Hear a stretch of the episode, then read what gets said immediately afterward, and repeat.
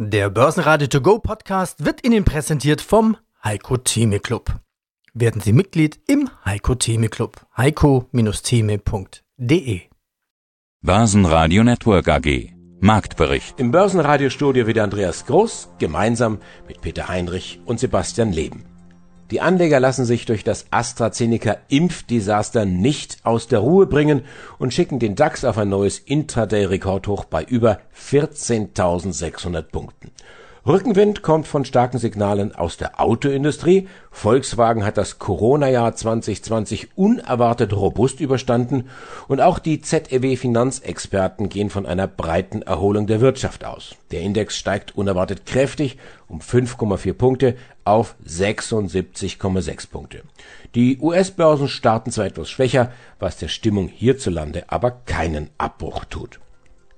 Sie hören heute im Marktbericht den Vermögensverwalter Burkhard Wagner von Partners Vermögensmanagement. Er wettet auf eine Korrektur. Markus Kreber, der neue CEO von RWE. Heiko Thieme, der globale Anlagestratege mit einer neuen Ausgabe des Heiko Thieme Club. Markus Herrmann, Fondsmanager von Lois, Andreas Meyer ist Anleihenexperte von Aramea, Christoph Bachmeier von Wacker Chemie, er sorgt ab Mitte des Jahres für 100 Millionen zusätzliche Corona-Impfdosen und Alexander Stiles von Zalando. Und alle Interviews hören Sie außerdem in voller Länge auf börsenradio.de und in der Börsenradio-App. Mein Name ist Burkhard Wagner, ich bin Vorstandssprecher der Partners Vermögensmanagement AG in München. Wir erleben derzeit eine Rallye, ich nenne sie End of Corona Rallye.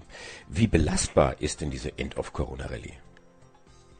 Ja, momentan gestaltet sich diese Rallye, wenn man die so bezeichnen möchte, als sehr robust an. Also selbst die jetzigen steigenden Inzidenzwerte wieder und die drohende dritte Welle die ja doch nochmal mittlerweile schon mit Statistiken gefüttert wird, wonach man wirklich von mehr als 30.000 Infizierten ausgehen sollte bis Ostern und der Markt reagiert eigentlich relativ cool drauf. Vielleicht unberechtigt, aber momentan ist hier, wie gesagt, eine sehr robuste Verfassung festzustellen, was sicher auch damit zusammenhängt, dass erstens die Alternativen fehlen und zum anderen natürlich auch jetzt in Kürze in den nächsten Wochen entsprechend jetzt schon belastbare Dividendenaussagen getätigt wurden, die in den nächsten ein, zwei Monaten natürlich zu signifikanten Dividendenzahlungen führen werden. 16 DAX-Unternehmen heben die Dividende an. Also als ich das gehört habe, ich konnte es fast nicht glauben, wenn man uns das vor einem halben Jahr gesagt hätte.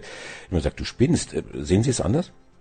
Nee, es ist so. Also jeder, jeder normale Anleger fragt sich manchmal momentan, wie verhält sich das? Die einerseits sehr kritische Stimmung und auch die teilweise, wie gesagt, wirklich schwierigen Probleme in einzelnen Branchen, aber schlicht und einfach Rekordstände beim DAX. Das muss man ganz klar sagen. Es hängt sich auch daran, dass halt eine ganz neue Investorengemeinschaft sozusagen sich an den Märkten etabliert. In vergangenen Jahren und Jahrzehnten waren das meistens Situationen, wo der deutsche Anleger sich eigentlich mehr oder minder in die Hose gemacht hat und sich verabschiedet hat von den Aktienmärkten.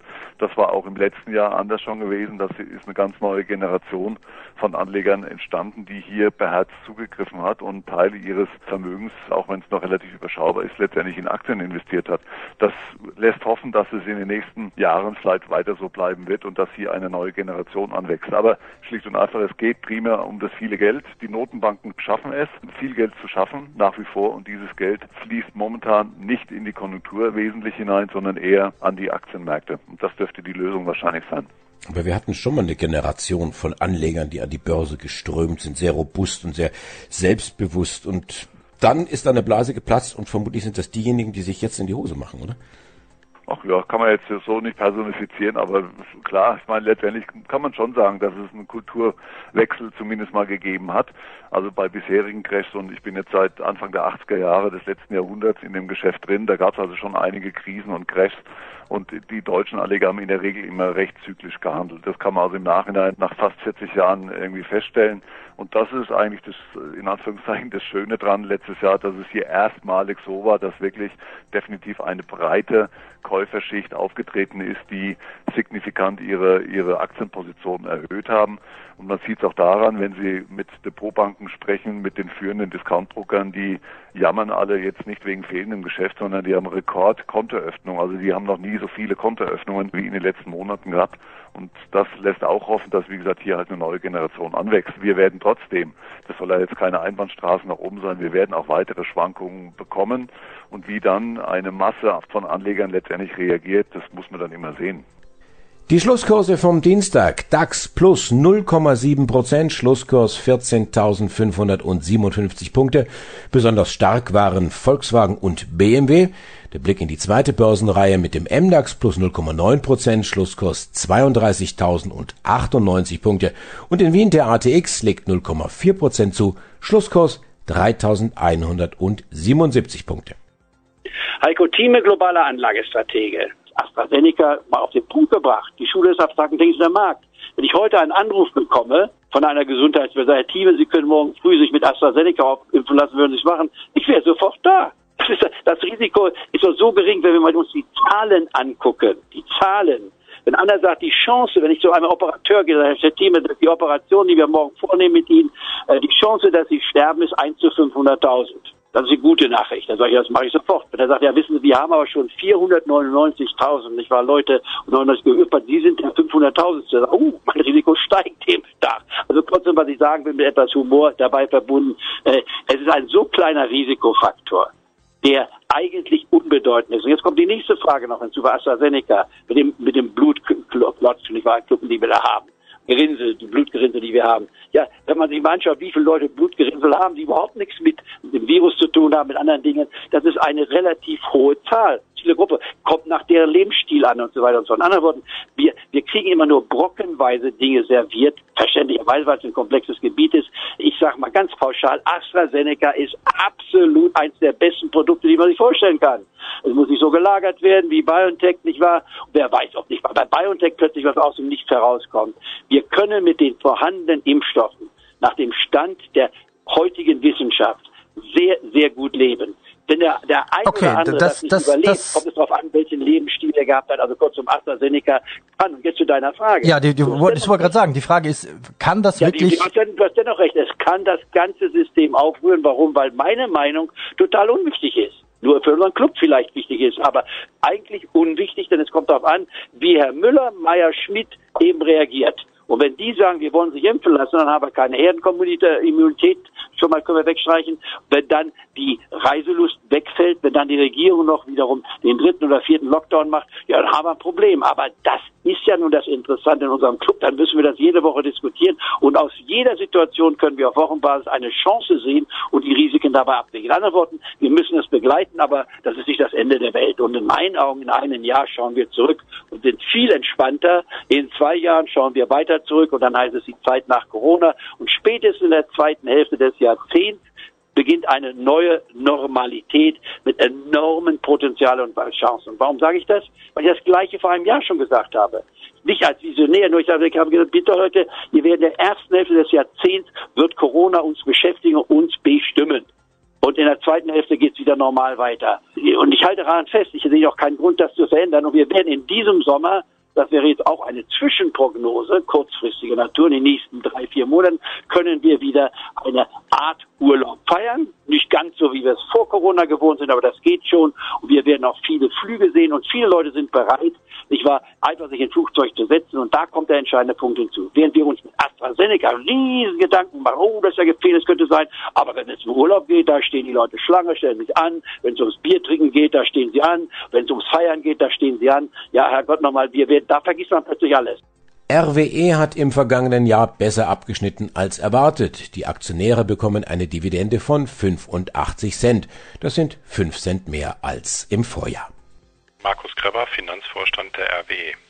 Ihre Jahreszahlen. Die sind ausgesprochen gut ausgefallen das in einem Corona-Jahr. Wir haben in unserem letzten Interview ja schon darüber gesprochen, dass sie nicht allzu große Corona-Effekte hatten, zumindest nicht im operativen Geschäft. Dass es bei ihnen natürlich auch Corona-Effekte gab, ist klar. Sie hatten gesagt, wir sind von Corona stark betroffen, aber eben nicht in den Kennzahlen. So muss man das sehen, oder? Keine großen Corona-Effekte in den Zahlen. Das ist richtig. Also wir haben natürlich die Betriebsabläufe deutlich anpassen müssen, um auch die Stromversorgung unter Corona-Bedingungen sicher zu gestalten. Wir haben auch ähm, einzelne Projektverzögerungen, also im Bau von erneuerbaren Anlagen, vor allen Dingen in den USA. Aber finanziell, die finanziellen Effekte halten sich wirklich in Grenzen und da vor allen Dingen das Offshore-Windgeschäft und auch der Energiehandel sehr positiv abgeschnitten haben, war unser Jahresergebnis 2020 in Summe deutlich besser als erwartet. Die Industrie konnte ja sowieso weitestgehend weiterarbeiten, auch im Lockdown. Also es dürfte auch selbst in Pandemie-Peaks weiterhin genauso Stromverbrauch gegeben haben wie zuvor auch. Da dürfte sich wenig dran geändert haben. Oder sehen Sie da einen Corona-Effekt? Ja, wir haben im Frühjahr 2020 schon deutliche Effekte gesehen mit zum Teil Stromnachfragen, die in einzelnen Wochen 10 Prozent unter dem Normalniveau lagen. Das hat sich aber bisher alles wieder komplett normalisiert. Also auch per heute sieht man eigentlich, dass die Wirtschaft sich daran ausgerichtet hat, auch unter Corona-Bedingungen weiter zu produzieren. Also vor allen Dingen natürlich die energieintensive Industrie. Die Stromnachfrage, die aus dem Dienstleistungsgewerbe, was ja viel stärker betroffen ist, durch Corona kommt, ist relativ überschaubar. Also insofern sehen wir im Moment die Effekte sehr, sehr in sehr geringem Umfang.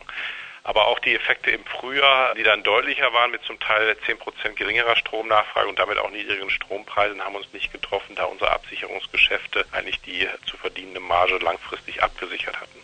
Jetzt habe ich schon gesagt, Ihre Zahlen sind gut ausgefallen. Alle Ergebniskennzahlen wurden übertroffen. Da wurde jeweils die Prognose übertroffen. Netto bleiben 1,2 Milliarden Euro Gewinn. Welche Auswirkungen haben solche übertroffenen Gewinnprognosen eigentlich auf Ihre Dividende? Das ist ja ein Thema, das die Aktionäre immer besonders interessiert. Ja, wir legen Wert auf eine stabile Dividendenpolitik. Das heißt, wir haben schon immer angekündigt, dass wir Dividende, so wie unser Kerngeschäft wächst, langsam steigern wollen. Das werden wir auch dieses Jahr machen. Also erstmal für letztes Jahr ist der Vorschlag 85 Euro Cent, was die Hauptversammlung zu entschließen hat, im April nach 80 Cent für 2019 und das Ziel für 2021 ist nochmal 5 Cent mehr, also von 85 auf 90. Aber wir passen jetzt nicht die Dividendenpolitik jedes Jahr an, nur weil wir mal ein etwas besseres Jahr haben. Wir haben ja zum Teil auch mal negative Auswirkungen, also wir wollen da relative Stabilität. Freuen uns natürlich über die guten Ergebnisse, weil die natürlich dann zusätzlichen finanziellen Spielraum für weitere Investitionen geben. Schönen guten Tag und moin moin aus Hamburg. Mein Name ist Andreas Meyer. Ich bin Fondsmanager bei der Aramea Asset Management AG und darf hier als Co-Fondsmanager den spannenden Bereich der Nachrang- und Hybridanleihen betreuen, wo wir unter anderem mit dem Aramea Rendite Plus und den Aramea Rendite Plus nachhaltig am Start sind. Ist es eigentlich richtig, dass Nachranganleihen per se höhere Coupons zahlen oder vielleicht sogar zahlen müssen? Ich hatte kürzlich ein Gespräch mit einem CEO, der offensichtlich gerne fünf, drei Viertel Prozent bezahlt in einem Umfeld der negativen Zinsen. Können Sie mich da aufklären? Ja, das ist tatsächlich der Fall, denn dafür, dass positive eben erhöhte Coupons auf diesen Nachranganleihen draufstehen, was man, wie Sie richtigerweise sagen, in dieser Niedrigzinsphase nur noch sehr, sehr selten findet, bekommt eben das Unternehmen, dann der Finanzdirektor oder in dem Fall der, der Vorstandsvorsitzende, sehr spannende positive Merkmale geliefert. Denn er hat die Möglichkeit, eine Hybridanleihe temporär auf sein Eigenkapital anrechnen zu lassen. Das ist bei Banken und Versicherungen vor allen Dingen die Regulatorik, die dort die Daumenschrauben anzieht. Für mich wieder sehr, sehr positiv, weil ich möchte langweilige Emittenten haben. Die Regulatorik sorgt dafür, dass die Unternehmen, die solche Anleihen begeben, stabiler werden. Und bei Industrie Unternehmen ist es eben entweder die Ratingagentur, wie zum Beispiel S&P, die sagt, Mensch, ihr begebt eine Hybridanleihe, die zählen wir euch zu 50 Prozent zum Eigenkapital dazu für einen gewissen Zeitraum. Oder es ist der IFRS Rechnungslegungsstandard, der sagt, Mensch, ihr habt hier eine ewig laufende Hybridanleihe, die zählen wir zu 100 Prozent zum Eigenkapital dazu. Und das ist natürlich für so einen Unternehmer unfassbar attraktiv. Denn welche Alternative hätte er, wenn er sich Eigenkapital besorgen möchte?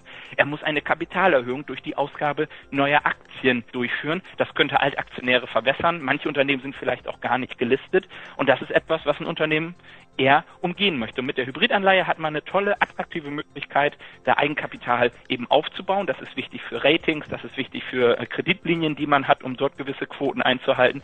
Und deswegen ist ein Unternehmer jederzeit bereit, da auch ein bisschen mehr Coupon draufzuschreiben, weil es sich eben lohnt, weil er tolle Leistungen dafür durch die Hybridanleihe auf seiner Bilanz bekommt. Also, dass Ihnen das gut gefällt, das kann ich nachvollziehen. Das ist ja das Feld, das Sie äh, beackern. Aber nochmal nachgefragt. Äh, der äh, CEO hätte ja auch zu seiner Bank gehen können und sagen, gib mir doch mal Fremdkapital. Hätte da vielleicht, nicht nur vielleicht, sondern mit Sicherheit einen ganz anderen Zinssatz bezahlt. Ist dieses Argument, dass das jetzt tatsächlich Eigenkapital ist, ist das so stark? Ja, definitiv. Also das ist tatsächlich der Fall und das sehen wir, dass immer mehr Unternehmen sich dafür auch interessieren. Also auch gerade Industrieunternehmen. Man muss so ein bisschen die Historie sich anschauen. Hybridanleihen sind eigentlich in der Bankenwelt geboren. Versicherungen sind da auch sehr, sehr stark aktiv. Aber Industrieunternehmen sind sehr, sehr verstärkt dort aktiv und die Emissionstätigkeit nimmt unfassbar zu.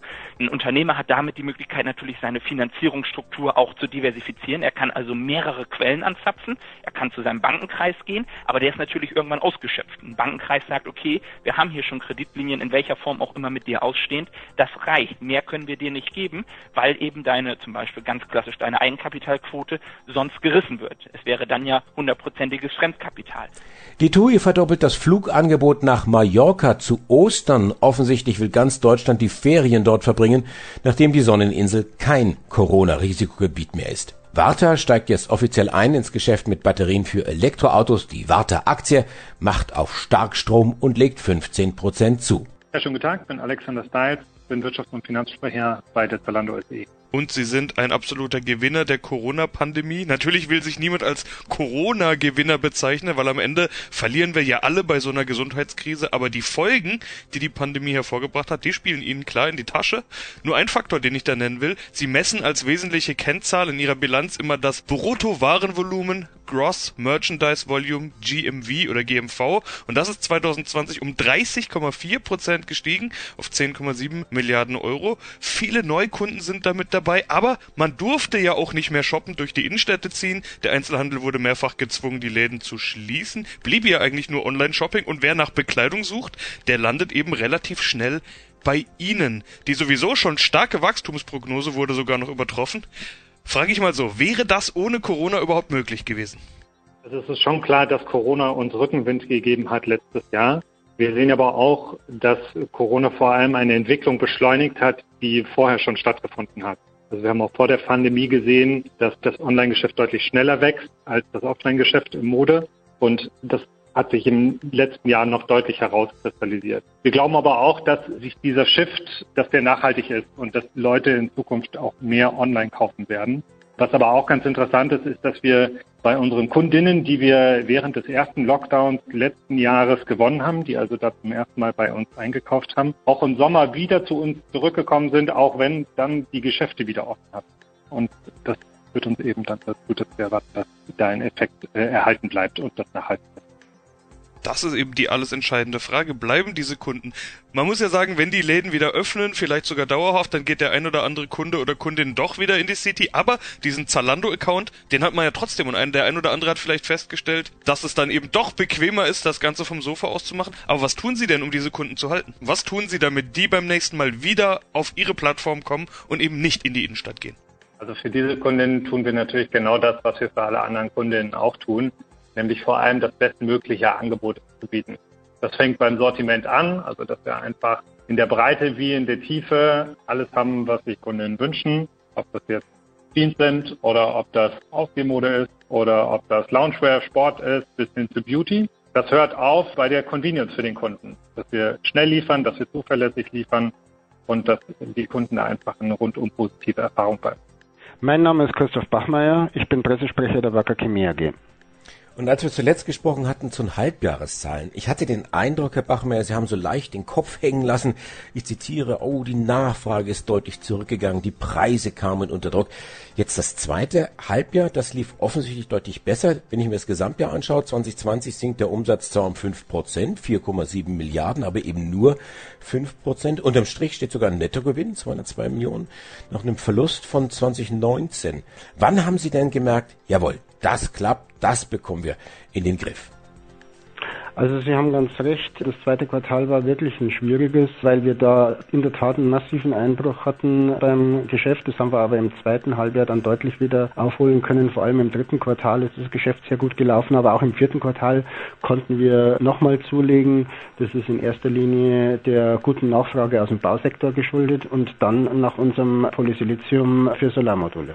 Wie es jetzt weitergeht mit der Corona-Krise, das ist ja auch ein Stück weit davon abhängig, wie es vorangeht mit der Impferei in Deutschland und letztendlich auf der ganzen Welt. Das ist ja hier ein ganz spezielles Thema in Deutschland. Da wird ja der Bundesregierung vorgeworfen, ihr habt zu wenig bestellt und das ist alles viel zu langsam. Jetzt gibt sie Meldung aus Ihrem Haus, dass Sie produzieren, produzieren wollen für CureVac. Corona-Impfstoff und zwar in Ihrem Werk in Amsterdam. Geplant sind 100 Millionen Dosen im Jahr. So sieht zumindest der Vertrag vor, den Sie im November unterzeichnet haben. Man muss ja sagen, Sie betreten damit auch Neuland. Wie sieht denn der Zeitplan zunächst einmal aus? Das Thema Impfstoffe ist für uns per se jetzt kein Neuland. Den Standort Amsterdam, den äh, haben wir ja zugekauft vor zwei Jahren. Der macht schon seit mehr als zehn Jahren Impfstoffe. Von dem her, die Kompetenz ist vorhanden. Was richtig ist, die Herstellung von mRNA-Impfstoffen ist Neuland. mRNA-Impfstoffe sind ja überhaupt, äh, sage ich jetzt mal, ein sehr neues Gebiet. Was den Zeitplan angeht, sieht es so aus, dass der Technologietransfer jetzt soweit abgeschlossen ist dass die ersten Testläufe bei der Produktion erfolgreich abgeschlossen worden sind. Jetzt im zweiten Quartal wird es jetzt dann darum gehen, schrittweise die Produktion auf das entsprechende Qualitätslevel auch zu bringen. Da gibt es ja sehr strenge Vorschriften, logischerweise, für die Herstellung von Impfstoffen. Da geht es um Reinheitsgrade, für die Reinraumproduktion, solche Dinge um dann, sage ich mal, ab Jahresmitte tatsächlich dann auch in die kommerzielle Produktion einsteigen zu können. Das alles natürlich unter der Voraussetzung, dass der Impfstoff dann auch von der EMA zugelassen wird. Wir sind uns einig, dass mRNA, das wird da alle Neuland betreten. Was bedeutet das jetzt für die Produktion auf Ihrer Seite? Ist es da ein Impfstoff wie jeder andere auch oder sind das für Sie dann da auch nochmal neue Spielregeln, neue Themen, auf die Sie sich einstellen müssen? Wir stellen diese Impfstoffe ja her mit Hilfe von Bakterien, die entsprechend modifiziert werden dass sie diese mRNA dann auch entsprechend produzieren. Also im Grunde genommen sind das kleine Pharmakraftwerke, wenn man so möchte. Klar, da musste man erstmal sehen, funktioniert der Produktionsprozess? Ja, er funktioniert. Und das ist, denke ich, das, was an der Stelle das Wichtige ist.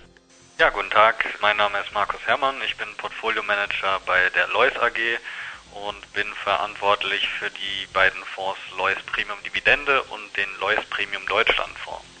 Und das bedeutet, Sie lesen gerade Bilanzen. Die Berichtssaison geht in ihre Schlussphase. Auch heute kommen einige Firmen dran, unter anderem aus dem DAX. Wahrscheinlich lesen Sie gerade weniger Corona-Daten und Corona-Zahlen. Das ist ja das, was die meisten anderen gerade den ganzen Tag tun. Wie ist denn Ihr Eindruck? Corona und Berichtssaison lässt sich ja doch in gewisser Weise zusammenführen, nämlich dass man endlich mal sehen kann, wie es den Unternehmen tatsächlich geht und wie die tatsächlich durch die Corona-Krise bzw. das Corona-Jahr 2020 gekommen sind. Es werden viele Zahlen Zahlen und Indikationen um die Ohren gehauen. Aber das Beste ist doch wirklich mal in die Bilanz zu schauen und zu gucken, wie geht es dem Unternehmen wirklich. Wie ist Ihr Eindruck?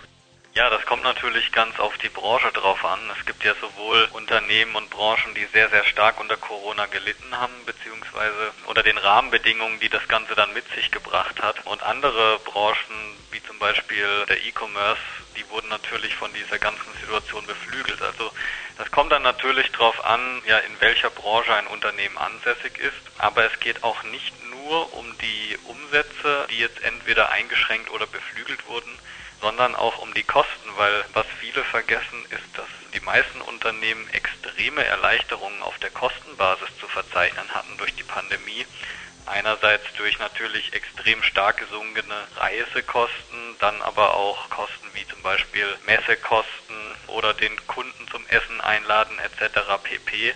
Also das Ganze wurde extrem eingeschränkt. Viele produzierende Unternehmen wurden zudem kostenseitig auch durch die Kurzarbeit entlastet die viele Unternehmen auch eingesetzt haben, um einfach die Mitarbeiterauslastung zu optimieren. Und dementsprechend sieht man eigentlich so durch die Bank, wenn man mal die Unternehmen, die extrem hart getroffen waren von der Pandemie, außen vor lässt, dass die Umsätze sich doch besser entwickelt haben, gerade im produzierenden Gewerbe, als man das vielleicht vor ein paar Monaten gedacht hätte. Aber speziell auf der Kostenseite sieht man eben auch extreme Erleichterungen, sodass die Gewinne in 2020 vielleicht einen Tick zu hoch ausfallen. Und das sieht man jetzt auch in vielen Forecasts jetzt für 2021, in den Ausblicken, die die Unternehmen geben dass gerade die Kostenseite natürlich eine gewisse Inflation erfahren wird durch eine Normalisierung der Umstände einerseits, aber auch durch stark steigende Rohstoffkosten wir ja auf breiter Front jetzt auch beobachten können. Das Team vom Börsenradio sagt jetzt Dankeschön fürs Zuhören, wo immer Sie uns empfangen haben. Ich bin Andi Groß. Börsenradio Network AG. Marktbericht.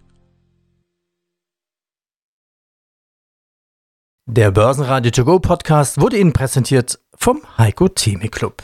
Werden Sie Mitglied im Heiko Theme Club. heiko-theme.de